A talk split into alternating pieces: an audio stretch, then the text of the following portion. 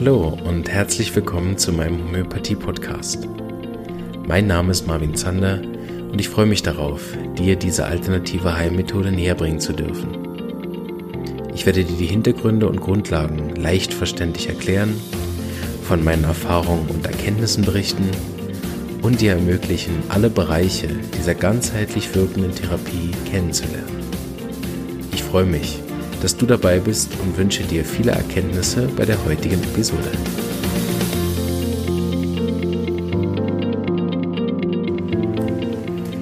So, hallo und herzlich willkommen zu einer weiteren Podcast-Folge. Wir sind jetzt frisch gestartet in die Miasmen. Wir haben schon einiges gehört darüber und weil ich das Thema nicht ganz alleine machen möchte, habe ich mir wieder viele Gäste eingeladen.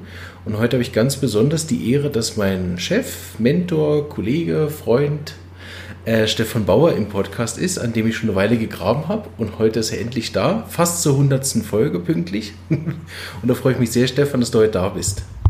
Ja, hallo Marvin. Vielen Dank, dass ich darf da sein und du hast mich wirklich ausgegraben. Für die, die dich noch nicht kennen, kannst du dich kurz vorstellen, wie du zur Homöopathie gekommen bist? Ich bin zur Homöopathie gekommen, als ich noch in Deutschland gelebt habe und habe mit Arzneien versucht, Stehenhöhlenentzündungen und solche akuten Sachen zu behandeln. Und habe es dann eigentlich aufgegeben, einen vernünftigen Lehrer zu finden. Habe dann in Kur das war im 95, 94 ungefähr Dr. Hughes kennengelernt bei einem Vortrag. Und da ist sofort der Funken übergesprungen, weil ich gesehen habe, der weiß, wovon er erzählt, der ist für mich glaubwürdig. Und dann war klar, an dem gleichen Abend noch, an die Schule gehe ich und seitdem bin ich da hängen geblieben. Ähm, wenn wir gerade bei der Schule sind, was fandest du an der Ausbildung, die du damals gemacht hast, so dass du gesagt hast, dabei bleibe ich, da äh, arbeite ich mit. Ich mache nicht noch eine zweite, dritte, vierte Ausbildung an anderen Schulen bei anderen Lehrern. Mich hat beeindruckt vom ersten Tag an, dass der Mann, der Hauptlehrer, so viel Erfahrung hat, so viel gesehen hat, so viel klinische Erfahrung im Vergleich zu anderen Schulen, die ich vorher besucht hatte, wo ich das Gefühl hatte, ja, die können mir wahrscheinlich gar nicht so viel beibringen, wie ich wissen will. Da sind wir fast ähnlich zur Schule hingekommen, gell? ja. Gut, meine Geschichte erzähle ich nicht nochmal, die kennt ihr, könnt ihr im Podcast nachhören. Heute reden wir über mein persönliches Lieblingsthema. Ich muss sagen, in der Ausbildung war das immer für mich das, wo ich mich drauf gefreut habe, wenn wieder Miasmenunterricht war. Weil ich fand es leicht, es gibt nur vier. Bei den Mitteln hatte ich immer das Gefühl, es gibt so viele, wann soll ich die alle lernen? Und die Miasmen, dadurch, dass es nur vier gab bei uns in der Schule, waren sehr übersichtlich. Wie war so dein Einstieg in das ganze Thema Miasmen? Der Begriff von den Miasmen war mir eigentlich fremd. Ich hatte wie du vorher nur Mittel gesehen und gelesen. Und als Dr. Just den Vortrag gehalten hat über die Reise einer Krankheit, ist bei mir so das große Ding-Dong gekommen. Ich habe gefunden, das ist genau das, was ich jeden Tag sehe in meiner Arbeit damals im Kantonsspital in Chur wo ich sehen konnte über Jahre, wie Patienten ihre sogenannte Problemliste, Diagnoseliste Jahr für Jahr verlängern und Krankheitssymptome verschoben werden. Und als Dr. Hughes das erklärt hat, die Reise einer Krankheit bei Patienten, war mir sofort klar, das ist dieses fehlende Bindeglied, was mir so Sinn macht, wieso die Medizin in meinen Augen zwar weiter und weiter kommt, aber nicht tiefer in Richtung Heilung, sondern immer mehr in Krankheiten in ein System reinzupressen. Und ähm, wie würdest du sagen, ist so dieser Weg gegangen mit den Miasmen? Hast du sie eher gerade von Anfang an in der Praxis angewendet? Oder ist das eher so peu à peu gekommen? Wie war so der Weg in der Praxis mit denen zu arbeiten, mit den Miasmen? So ganz ehrlich? Mhm. So ganz ehrlich war das tatsächlich so, dass ich ja nahezu keine Ahnung hatte von der Homöopathie. Aber die Miasmen waren an unserer Schule eine große Grundlage. Und über diese Grundlage hatte ich dann schnell wie du dieses äh, Gefühl, ja, mit vier Miasmen kommt mir gut über die Runden, das ist überschaubar. Und habe dann immer wieder mit dem Patienten, wenn ich Nachtdienst hatte, mir die Zeit genommen und habe dann mit einem Patienten mal locker eine Stunde verbracht und habe die Familiengeschichte ausgekratzt mit der Erklärung für den Patienten, dass ich im Studium bin für Homöopathie und dass ich versuche, mehr zu sehen. Und ich würde ihm, dem Patienten, gerne hinterher sagen, was ich gesehen habe, damit er weiß, was ein Homöopath sieht. Und er kann dann entscheiden, was er mitmacht. Und so habe ich am Anfang, bevor ich jede erste Fallaufnahme als Homöopath gemacht habe, in etwa 200 miasmatische Fallaufnahmen gemacht und habe die Miasmen sozusagen live kennengelernt. Kam da auch die Idee, da ein Buch darüber zu schreiben? Das ist zwar im Moment vergriffen, aber du hast ja mit zwei anderen zusammen, wenn ich mich nicht irre, ein, ein Buch dann geschrieben, noch, noch während der Ausbildung, oder? Das war noch während der Ausbildung, aber die Idee ist viel später geboren worden, als wir sahen im Unterricht, es gibt das noch nicht. Wir haben das zusammengetragen, das Wissen, vor allem von Dr. Hughes, plus zwei, drei große Bücher, die es dazu gibt. Der Dr.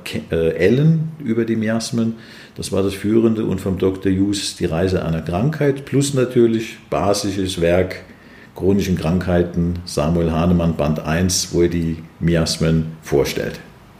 Super, vielen Dank. Dann kommen wir ein bisschen ins Jetzt.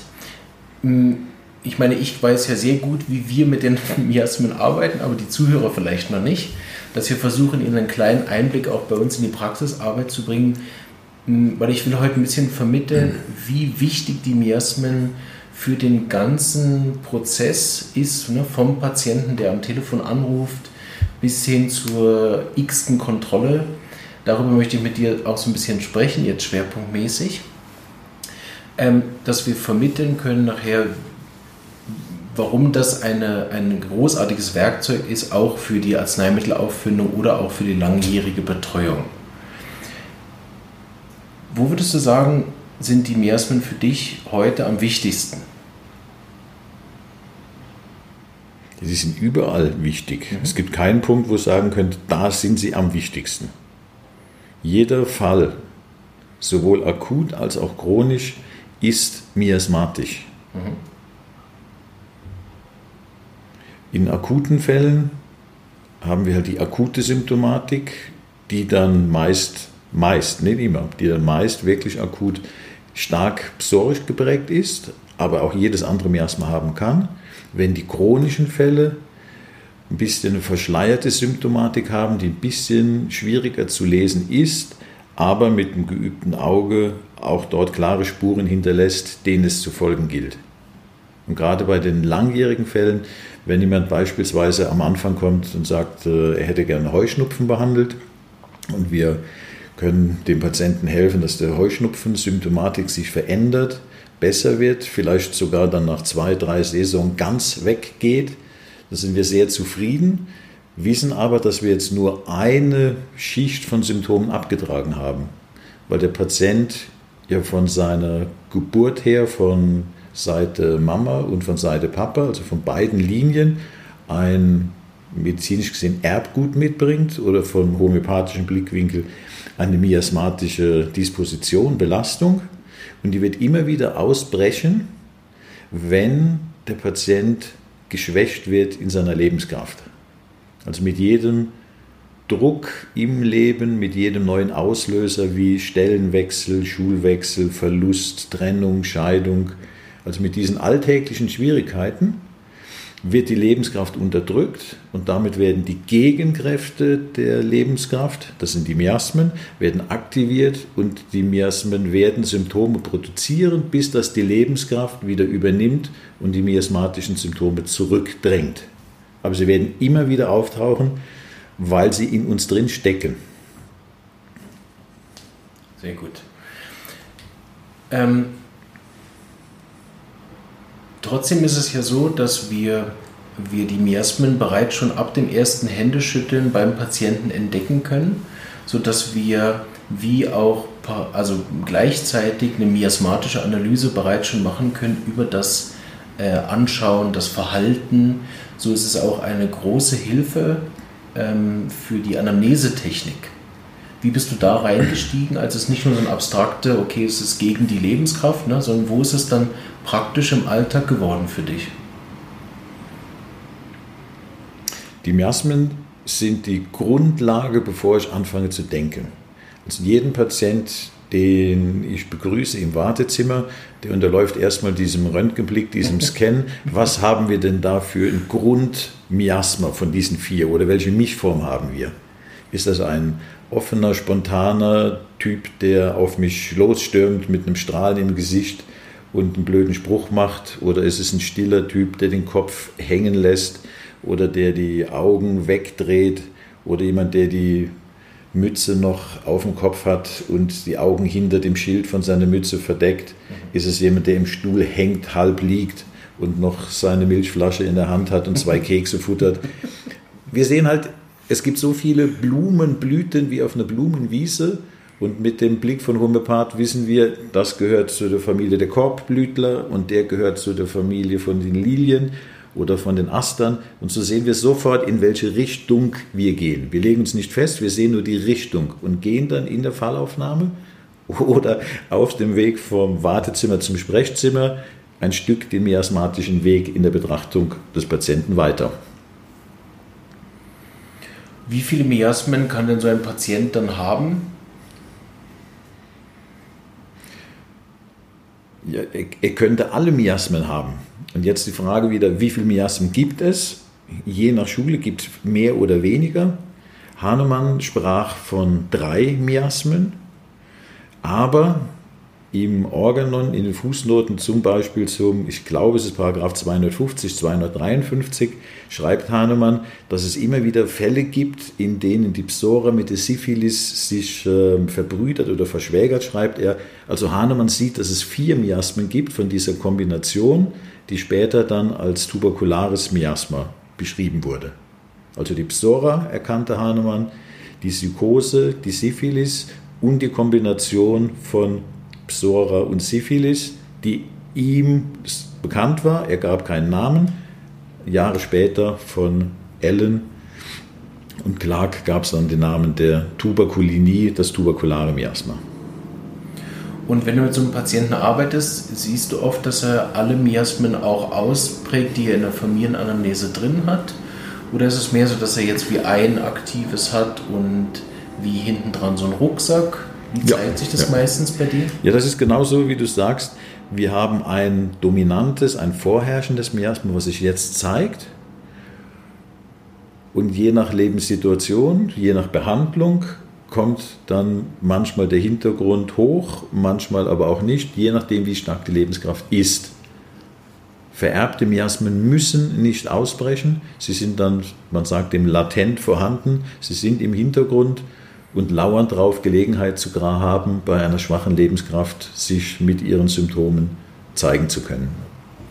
Das, wenn ich mit, mich mit Kollegen ausgetauscht habe, fand ich auch oft eine Sache, die bei uns an der Schule sehr klar war, was jetzt dann zu behandeln ist. Ich habe aber auch Schulen kennengelernt, die dann viel zum Beispiel das latente Miasma auch behandeln, obwohl das sich jetzt gar nicht aktiv zeigt. Oder dass man bestimmte Arzneien dann verwendet, ähm, weil halt das so hoch psychotisch ist oder so. Wie ist da deine Erfahrung? Das Allerwichtigste in der Homöopathie, wo die Homöopathie angefangen hat, war 1796 das Ähnlichkeitsgesetz, Similia similibus. Und das Ähnlichkeitsgesetz sagte, es soll ähnlich sein. Also die Arznei zu der Symptomatik des Patienten.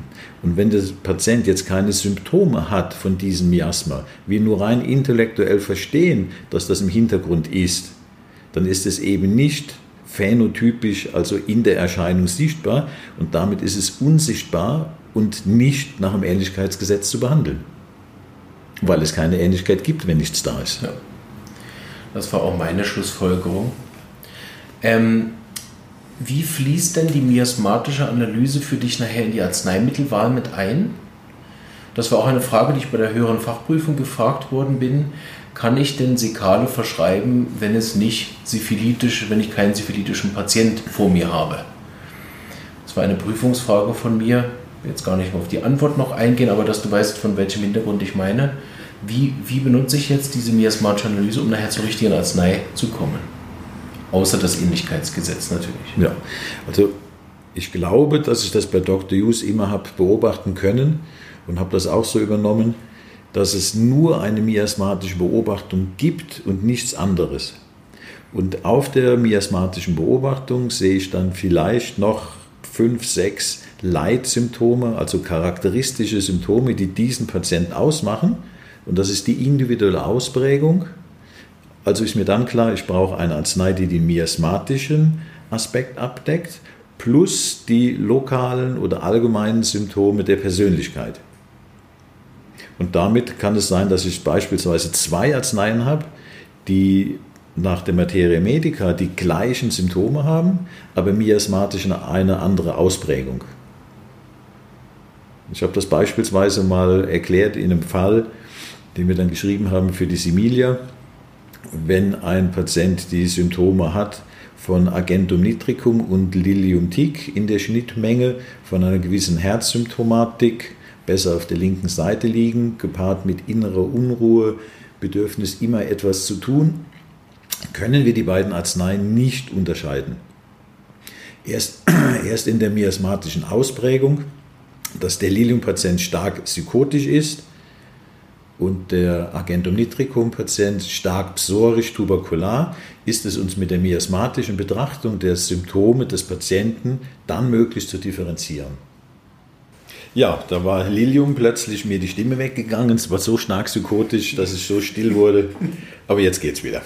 Ich möchte nachher unbedingt auf die Beobachtung zurückkommen. Falls ich es vergesse, musst du mir helfen. Ich will aber erst noch den einen Punkt fertig machen von mir. Und zwar, ähm, jetzt haben wir die Arzneimittelwahl, ähm, sozusagen, wie die Miasmen da reinkommen. Ich habe aber das Gefühl gehabt, jetzt vor allen Dingen in den letzten zwei, drei, vier Jahren, dass vor allen Dingen nachher für die Weiterbehandlung die Miasmen eigentlich noch, also vielleicht muss man es nicht gewichten, aber eine, eine, so wichtige Rolle spielen in der Behandlung von langjährigen Fällen und da hast du mir auch schon viel beigebracht. Kannst du da noch was zu sagen? Ja, für mich ist das selbsterklärend. Bedingt durch das Leben, wenn wir die Mutter Erde sehen, jetzt gerade unser Ausblick hier mit den schönen Bündner Bergen, sehen wir verschiedene Höhen und Tiefen und zwischendrin eine Ebene. Und so ist es bei uns im Leben auch. Wir haben Höhen, wir haben Tiefen, wir haben dann Einschnitte in unserem Leben, wo Täler entstehen. Aber unter all dem ist Mutter Erde unser blauer Planet. Und mit mehr Betrachtung sind diese Höhen und Tiefen immer weniger wert. Wenn ich vom Weltall aus schaue, sehe ich nur die blaue Kugel. Und so ähnlich ist das mit den Miasmen und den Konstitutionsmitteln. Die Miasmen sind die Erdkugel von der Ferne gesehen und wenn wir näher ranzoomen, sind diese Höhen und Tiefen in unserem Leben die Konstitutionsmittel. Und die wechseln ab, die Konstitutionsmittel, aber sie haben selbstverständlich einen inneren Zusammenhang. Also wenn ich mal in den Bündner Bergen bin, im Rätikon, dann braucht es eine ganze Weile, bis ich das Rätikon verlassen habe. Oder wenn ich die Alpen durchwandere, bis ich in den Pyrenäen ankomme oder in den Anden. Das sind halt Dimensionen, Welten dazwischen. Und das sind Entwicklungen, die wir selten haben, dass Leute so ganz krass wechseln. Also wir bleiben in der Arzneigruppe innerhalb von einem, nennen wir es nochmal so, von einem Bergzug oder einem Gebirge. Unten drunter liegt aber das Miasma, also ein gemeinsamer Nenner in der Betrachtung, zum Beispiel, es geht immer um Geld, es geht immer wieder um Verlust oder es geht um Ehre, es geht um äh, Familienthemen. Dieser innere Zusammenhang, diese Bergkette, der bleibt. Und das kann ich dann sehen, wenn ich den Fall länger betreue, dass sich halt immer wieder dann nicht nur bestimmte Themen auf der Bergkette zeigen, sondern auch unten drunter ich immer wieder die, die Art von Symptomatik habe, die sich dann auf, also in Zusammenhang zeigt. Ja. Und wenn ich dich richtig verstanden habe, hilft das dann dabei, wie den roten Faden durch so einen Fall auch zu verfolgen. Vielleicht auch manchmal rückwirkend, wenn man nicht so genau wusste, was habe ich jetzt eigentlich die letzten Jahre gemacht. Manchmal zum Rückblick dann schaut und dann die Miasmen als Werkzeug zur Hilfe nimmt, dass man wie sich auch weiter zurücknehmen kann, um dann den Fall auch wieder klarer zu haben. Ah, guck, da war er psychotisch, dann hat er sich, dann gab es einige psorische Reaktionen, aber jetzt sind wir wieder bei der Psychose, zum Beispiel. Mhm. Hast du das so gemeint? Das habe ich genauso gemeint. Und wenn wir nochmal dieses Bild nehmen, was du gerade sagst, mit zurücklehnen, dann können wir Google Earth nehmen. wenn wir so ranzoomen und zurückgehen, das ist genau das, was wir machen in mhm. dieser Fallanalyse. Und je länger wir als Homöopath arbeiten, desto klarer muss es uns werden, dass es so läuft. Denn wenn wir immer nur von einer Bergspitze zur anderen springen, was man auch machen kann, was einige Kollegen praktizieren, dann verlieren wir halt den roten Faden. Dann springen wir von Gipfel zu Gipfel und immer wenn wir auf den einen Gipfel gestiegen sind oder auf ihn draufgehauen haben, dann kommt am anderen Ende von der Bergkette der nächste Bergrutsch und es verschieben sich Symptome, aber insgesamt bewegen wir den Fall nicht weiter ohne miasmatische Analyse. Ja, super, vielen Dank. Diese Beobachtung der Miasmen hast du so schön vorhin gesagt und ich habe ja glücklicherweise zweimal mit nach Indien gehen dürfen, nach Goa. Da warst du fast zehnmal, ne? Mhm. Ja so an nächste Seite an Dr. Hughes dran, alles gerochen, geschmeckt, angefasst, was ging. Ähm, und ich hab, bin ja wirklich zurückgekommen von Go, ich weiß nicht, ob du dich daran noch erinnerst, und habe gesagt, jetzt habe ich das mit dem Jasmin erst verstanden. Ich dachte, das war nur wegen dem Essen. ja, das Essen war sehr gut. Und beim Essen habe ich einiges verstanden. ich habe das erste Mal verstanden, wie die, wie die Use-Methode, worüber wir auch noch sprechen werden, wenn die Miasmen durch sind, kommt das als Thema im Podcast. Da lade ich, weiß ich, bist du schon eingeladen? Als Auftrag unserer Chefin, unserer beider Chefin, hatte ich schon verplant. Ähm, die Use-Methode habe ich da das erste Mal verstanden, wie kann Dr. Use gleichzeitig die medizinische Analyse machen, die miasmatische Analyse machen, die Repetitorisation machen, die Differentialdiagnose machen und sich noch ähnlich zum Patienten verhalten, das alles gleichzeitig. Wie geht das? Und intellektuell war mir alles miteinander einzeln irgendwie klar. Aber gesehen, diese Meisterstück in Goa, und darüber würde ich natürlich gern mit deinen zehn Jahren Erfahrung auch reden, wie du das da gesehen hast, diese kleine Vorblick auf die Use-Methode in puncto Schwerpunkt Miasmen zu geben. Also Dr. Hughes, um das mal vorwegzunehmen, hat sich ja immer gegen gewehrt, dass wir das Wort nehmen Hughes-Methode, weil er sagt, das ist Bose, Bose-Methode. Also sein Lehrer Dr. B.K. Bose, er hat die Methode geprägt, sagt er, und Bose hat gesagt, er hat es von Kent. Also ist eigentlich eine Weiterführung ursprünglich von der Kentschen Methode über Bose zu Hughes, dass wir einen Patienten nicht nur im Sprechzimmer mit einer Liste von Symptomen behandeln, sondern dass wir direkt beim ersten Kontakt anfangen zu analysieren, was haben wir da für einen Menschen als Typ im Sinne von Konstitution, was haben wir da ein, für ein Miasma vorne dran und welche Pathologie im Sinne der Schulmedizin. Und dann wieder aufgrund vom Ähnlichkeitsgesetz darauf basierend, der Umgang mit dem Patient soll ähnlich sein wie der Patient, damit wir überhaupt eine energetische Bindung, eine Schwingung herstellen können und der Patient uns ernst nimmt. Also es braucht eine sehr große Wandlungsfähigkeit und Vielfältigkeit des Therapeuten, sich auf so viele Dinge einzulassen, was dann sehr viel Übung und Erfahrung braucht. Eine Erfahrungsmedizin, wie Samuel Hahnemann immer wieder geschrieben hat. Und was mir eben in Goa das erste Mal richtig klar wurde, ist, dass Dr. Hughes gar keine Differentialdiagnose macht, oft am Anfang. Als Student habe ich zugehört und gedacht, er fragt jetzt Arzneimittel. Mhm. Tatsächlich hat er aber zu Beginn meistens was gemacht? Er hat einfach mal auf dem Material rumgeklopft, so war das in meiner Auffassung immer. Er hat ein bisschen was geredet, aber nicht blind, sondern er hat zum Beispiel gesehen, da kommt äh, ein schlanker Mensch rein mit einer fetten Uhr und einer Kette, gepflegte Kleidung. Und dann hat Dr. Hughes angefangen, mit ihm ein bisschen zu plaudern, ist sehr schnell reingegangen, wie läuft es im Geschäft, was machen Sie beruflich? Das heißt, er hat gesehen, mit so viel Werten behangen, ein Körper. Der Mann muss Geld haben, da ist das Geschäft sicherlich das Hauptthema, man sieht es von außen.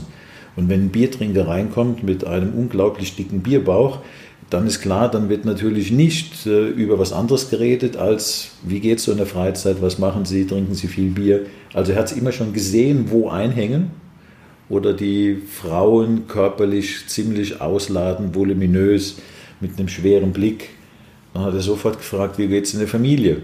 Also er hatte dieses Know-how, die Erfahrung von vielen Jahrzehnten Homöopathie, wo andere dann glauben, das ist vom Himmel gefallen, das wäre Intention. Nein, das ist harte Arbeit, die uns dann nachher die Intention gibt. Mhm. Es ist nicht Intention, die ein Anfänger in der Homöopathie schon haben kann. Ja. Es braucht viel, viel mehr Arbeit. Diese Use-Methode oder Methode nach Kent, deren Patienten beobachtet und Bose dann nach zwei Fragen stellen die Arznei entscheidet. Es ist nicht, dass wegen den zwei Fragen die Arznei entschieden wurde, sondern es ist vorher im Kopf ein unglaubliches Feuerwerk auf dem Computer abgegangen und da macht es noch zack, zack, zwei Fragen und der Fall ist differenziert.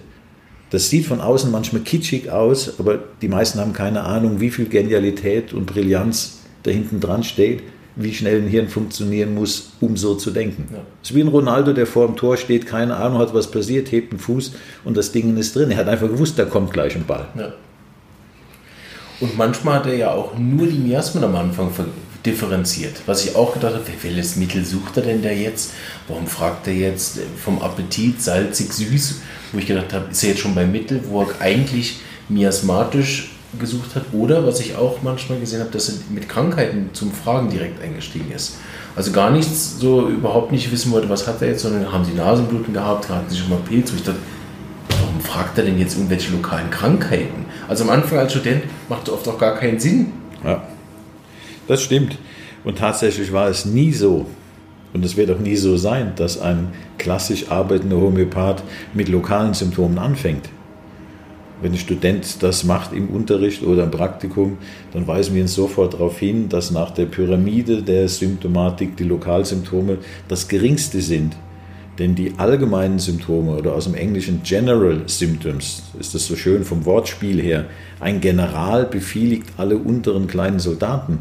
Und die General Symptoms, also die allgemeinen Symptome, die sind dominant, weil sie beherrschen die lokalen Symptome. Und darum kann man manchmal lokale Symptome außer Acht lassen oder, obwohl sie nicht zur Arznei passen, trotzdem die Arznei verschreiben, weil sie halt von der höchsten Ebene, vom General aus befehligt, dann auch unten lokal wirken werden. Mhm. Danke. An unserer Schule bist du ja der Dozent für Geschichte, Organon, glücklicherweise.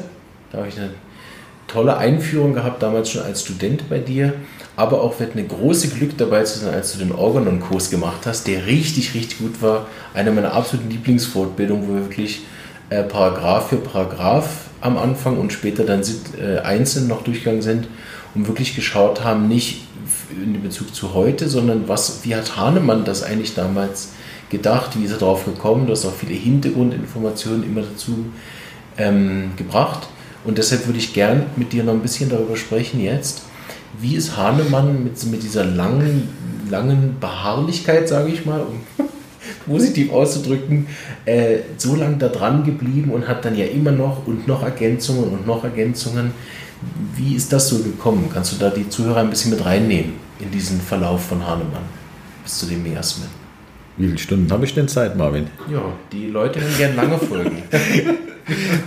Also ich versuche mich Sonst kurz... Sonst könnt ihr jetzt skippen, ich, ich blende dann nachher die, die äh, Nummer ein, wann es wieder spannend wird. Nein. Also ich versuche das ganz kurz zu fassen. 1796, Hahnemann stellt das Ähnlichkeitsgesetz auf, was er vier Jahre lang ausgebrütet hat.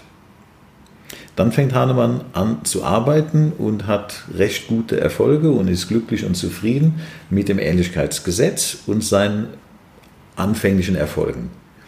Die homöopathischen Arzneien damals sind verkleinerte Dosen, weil Hahnemann gesehen hat, diese sogenannten heroischen Dosen, also unglaubliche Ausmaße, die eine Kunstkrankheit draufsetzen, stören ihn. Also er hat die Dosis immer kleiner gemacht. Die Dose wurde immer kleiner und kleiner und dann kam erst der Schritt des Potenzierens dazu. Der Schritt des Potenzierens war zur damaligen Zeit immer noch in einem Ausmaß, dass wir von heute sagen würden, es war immer noch eine materielle Homöopathie, weil er noch nicht über diese zu berechnende physikalische Größe, Avogadro Konstanze oder Loschmidtsche Zahl heißt das Zauberwort, da ist er noch nicht drüber gesprungen. Es war immer noch auf dem Ähnlichkeitsgesetz mit einer Arznei in einer extrem kleinen Dosis, und Hahnemann hat gesehen, es wirkt, es funktioniert, aber leider habe ich immer wieder Rückfälle. Und diese Rückfälle haben ihn so gestört, dass er darüber nachgedacht hat und er schreibt in seinem Buch, in seinen Werken, er hat zehn Jahre Nacht für Nacht darüber nachgegrübelt, studiert, bei Kerzenlicht geschrieben und hat alle Patientenjournale verglichen, um dann irgendwann zu entdecken, ja, es gibt da etwas hinten dran, was die Menschen krank macht. Und das nannte er dann Miasma. Mhm. Das erste Miasma, was er erkannte, war das psychotische Miasma. Dann hat Hahnemann zur damaligen Zeit schon festgestellt, dass es etwas Ähnliches gibt, ein psychotisches Miasma, das war das syphilitische Miasma. Das ist sehr ähnlich. Die Schulmedizin hat noch ungefähr 80 Jahre gebraucht, um die beiden hinten dran stehenden Erkrankungen medizinisch, also den Tripper und die Syphilis, medizinisch zu differenzieren. Hahnemann hat das ohne Mikroskop rein von den Symptomen können unterscheiden. Dann ging Hahnemann weiter und war immer noch unzufrieden mit seinen Ergebnissen, bis er erkannt hat, dass hinter diesen beiden Miasmen, er nannte es die Mutter aller Erkrankungen, die Psora hinten dran steht.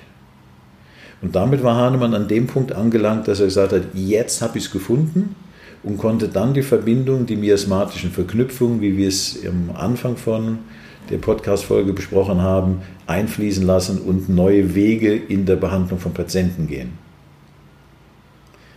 Heute wird sehr oft gesagt, dass Hahnemann an dem Punkt ähm, verrückt gewesen ist, keine Ahnung hat, medizinisch äh, veraltet ist aus heutiger Sicht und so weiter. Also sehr viel Kritik am Konzept der Miasmen. Hahnemann hat nie gesagt, dass es der Trippe oder die Syphilis ist oder die Psora.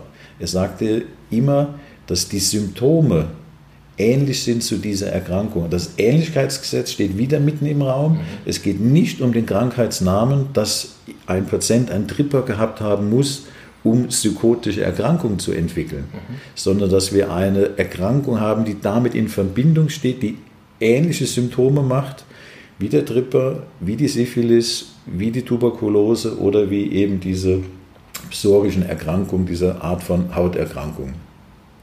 Also es geht um die Energie, um den Gedanken. Es geht nicht um den Erreger der Erkrankung, wie man heute dann sagt, sondern es geht um den Aspekt der Erscheinungsform.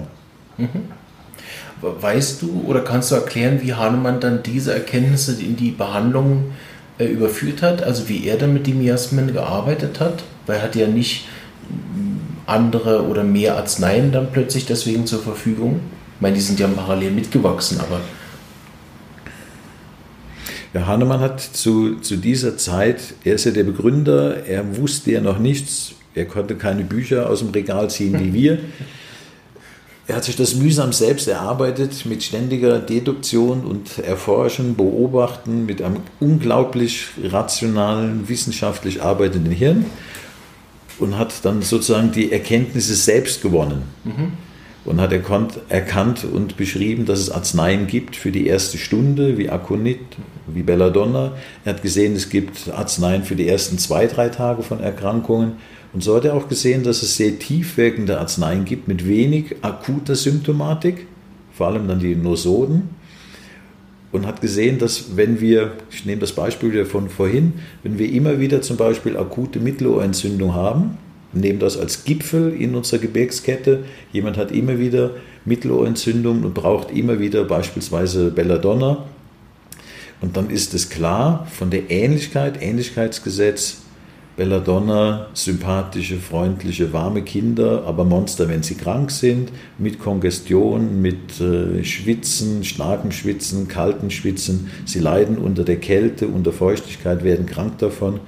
Dann hat Hahnemann gesehen, es macht keinen Sinn, jetzt einen Berggipfel nach dem anderen mit Belladonna zu behandeln, sondern dass diese Kinder jetzt eine Gabe Calciumcarbonicum brauchen, was dann die lokale Symptomatik abdeckt, plus die tieferen Dinge von immer wieder krank zu werden, was er als psorische Anfälligkeit erkannt hat.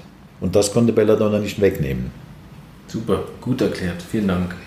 Das habe ich so auch heute jetzt das erste Mal verstanden, wie Hahnemann das umgesetzt hat. Danke, das war eine Frage für mich.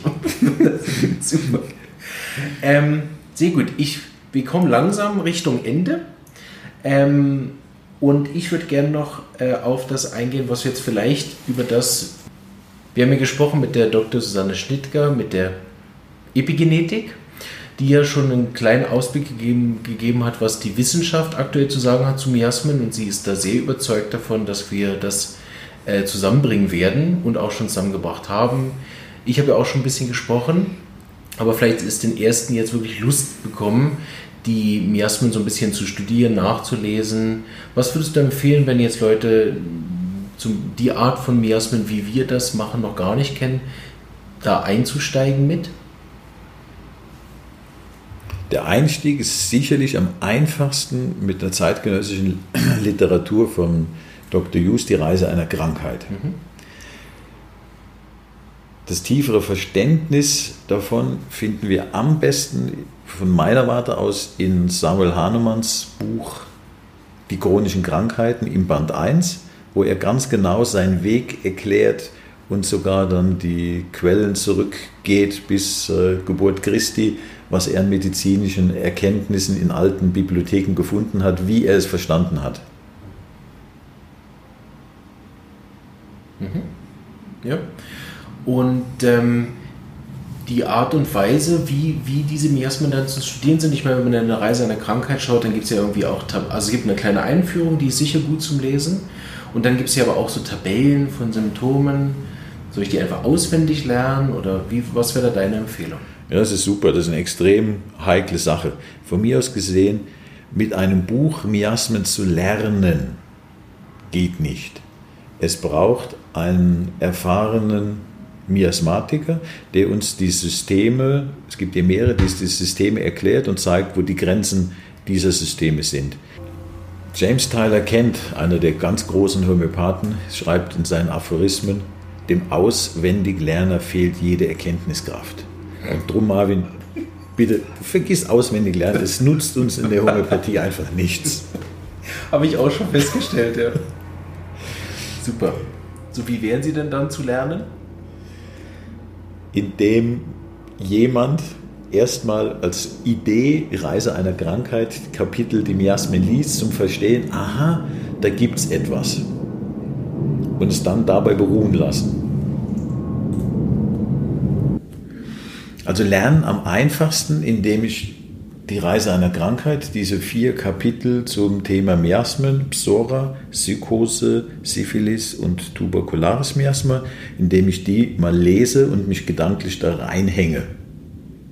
Und dann versuche zu verstehen, und zwar nicht vom Kopf her, sondern von der Betrachtung, das ist eine Mischung von, von, von Bauch und tieferem Verständnis, und lasse es dabei mal beruhen und mache gar nichts. Und wenn mir das Sinn macht, dann kann ich von da ausgehend zum Beispiel in den Similia, da gab es Sonderhefte über Miasmen, nachlesen oder rechts und links ein bisschen über Miasmen reingehen. Aber es macht keinen Sinn für einen Laien, sich darin zu vertiefen. Das ist ein Thema für Cracks, für Leute, die sich die Zähne dran festgebissen haben, die hängen an der Tischkante mit den Füßen in der Luft und zappeln und sagen, ich will es wissen. Es ist eine extrem schwierige Sache, aber wenn man es mal verstanden hat, wird das Leben viel, viel leichter. Aber für einen Normalsterblichen zum Gebrauch der Hausapotheke ist das miasmatische Wissen, Grundwissen nicht erforderlich. Das muss der Therapeut wissen, der mit dem Patient und dessen Hausapotheke in Verbindung steht. Super, vielen Dank. Und wenn jetzt jemand kein Laie ist, sondern Student oder Therapeut, wir haben ja auch einige Therapeuten, die zuhören, die sich jetzt gerne in die Materie, äh, in die Materie von den Miasmen mehr hineinknien möchten. Was würdest du denen empfehlen? Denen würde ich den Weg empfehlen, den damals äh, die zwei Kollegen von mir, die du genannt hast, damals die Lisbeth Meyer jetzt und äh, Peter Ebnöter, wir sind den Weg gegangen, haben erstmal alle Symptome zusammengetragen, die wir gefunden haben und haben immer mehr versucht zu verstehen.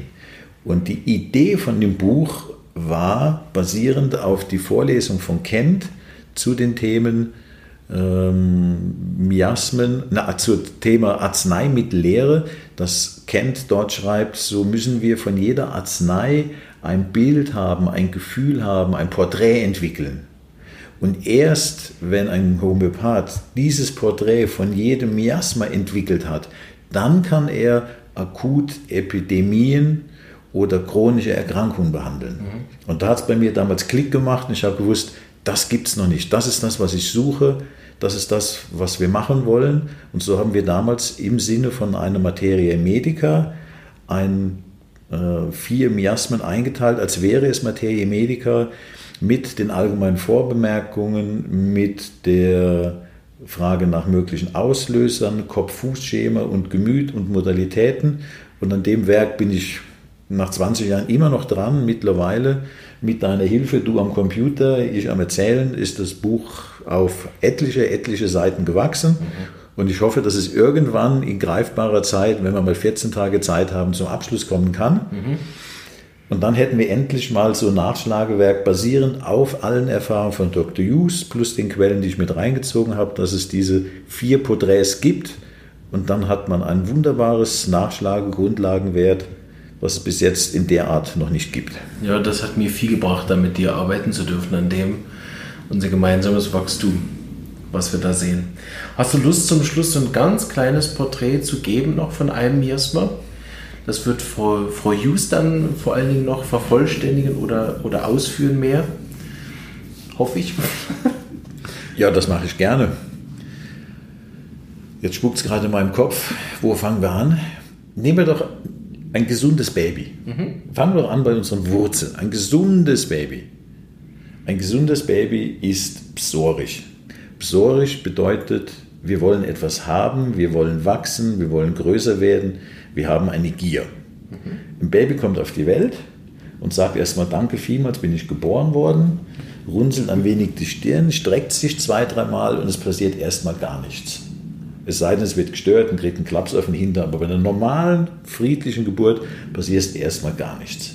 Und dann fängt das Kind an, wenn die Nabelschnur auspulsiert ist, mit einem ersten, ein tiefer Atemzug. Ich nehme Luft, das ist der Erste, was passiert. Ich nehme was. Es atmet nicht aus. Nein, das Leben fängt an mit etwas nehmen, der erste Atemzug. Und sobald das Baby ein gesundes, neugeborenes es geschafft hat, diesen Atemrhythmus zu begründen, dann kommt als nächstes der Impuls, wo ist bitteschön was zu essen? Und das Geschrei geht los und es sucht automatisch die Quelle der Nahrung, sprich Mama, und dockt dort an und will wieder etwas haben. Und dann schläft es ein, ist glücklich und zufrieden und dann kommt diese blöde Kälte und es schreit, weil es jetzt noch eine Decke haben will. Und das ist die Psora, wir wollen ständig etwas haben. Und so entwickeln wir uns und wollen mehr haben, mehr haben. Und mit dem haben wollen kommen dann die Enttäuschungen. Ich bekomme etwas nicht, ich habe einen Verlust oder eine Enttäuschung. Und darüber entwickeln sich in unserer psorischen im psorischen Miasma dann Krankheiten, Krankheitssymptome, Unpässlichkeiten. Das ist der Gang der Dinge, wie die Psora anfängt. Voll gut. Danke, das werde ich mir merken, dieses gesunde Baby, was erstmal was nehmen will. Ich habe auch gern was nehmen. Familienpizza. ah, das war das Einzige, was ich im Podcast noch nicht offengelegt habe. Schneiden wir raus. Ähm, Stefan, ich danke dir vielmal für deine Zeit und deine tollen äh, ja, Darlegungen von dem Thema. Das, und wir dürfen jetzt schon sagen, dass ähm, Stefan den Podcast so unterstützt, dass er neu über die Praxis läuft. Ab dem 01.01.2021 ist er äh, nicht inhaltlich, aber, aber organisatorisch auch nicht, ne? sondern finanziell genau, Rahmen drüber genau. halten, dass das alles genau. weiterhin gemacht werden also kann. Also ein großartiger Supporter, der, der gesagt hat, er findet das Projekt so gut, dass er das auch in die Praxis mit einnimmt. Da bin ich natürlich extrem dankbar dafür, dass so dieses kleine Herzprojekt von mir weiterleben darf. Und ähm, ja, danke für deine Zeit, danke für all die vielen Stunden, die du schon mit mir verbracht hast. Da bin ich sehr, sehr dankbar und habe so viel profitieren dürfen davon und freue mich auf die nächsten zehn Jahre gemeinsam. Super, freue ich mich auch drauf, unterstütze das gerne weiter für die Homöopathie. Und auch euch, liebe Zuhörer, danke fürs Zuhören. Ich hoffe, euch hat die Folge so viel Spaß gemacht wie mir. Und ich, wie immer, dürft ihr eure Fragen stellen. Ihr könnt mich erreichen Twitter, Instagram oder auf Facebook oder auch über die E-Mail-Adresse. Und wenn Fragen sind zu der Folge, gerne stellen. Wenn es genug Fragen sind, lade ich Stefan einfach nochmal ein, kann ich selber beantworten. Sonst hoffe ich, dass wir das äh, Miasmen-Thema ähm, so gut darstellen für euch, dass es nachher am Ende auch keine Fragen mehr gibt. Wenn ihr noch ein paar Folgen kommen, auch noch mit anderen Homöopathen. Bis dahin wünsche ich euch alles Gute, bleibt gesund und bis bald. Ciao.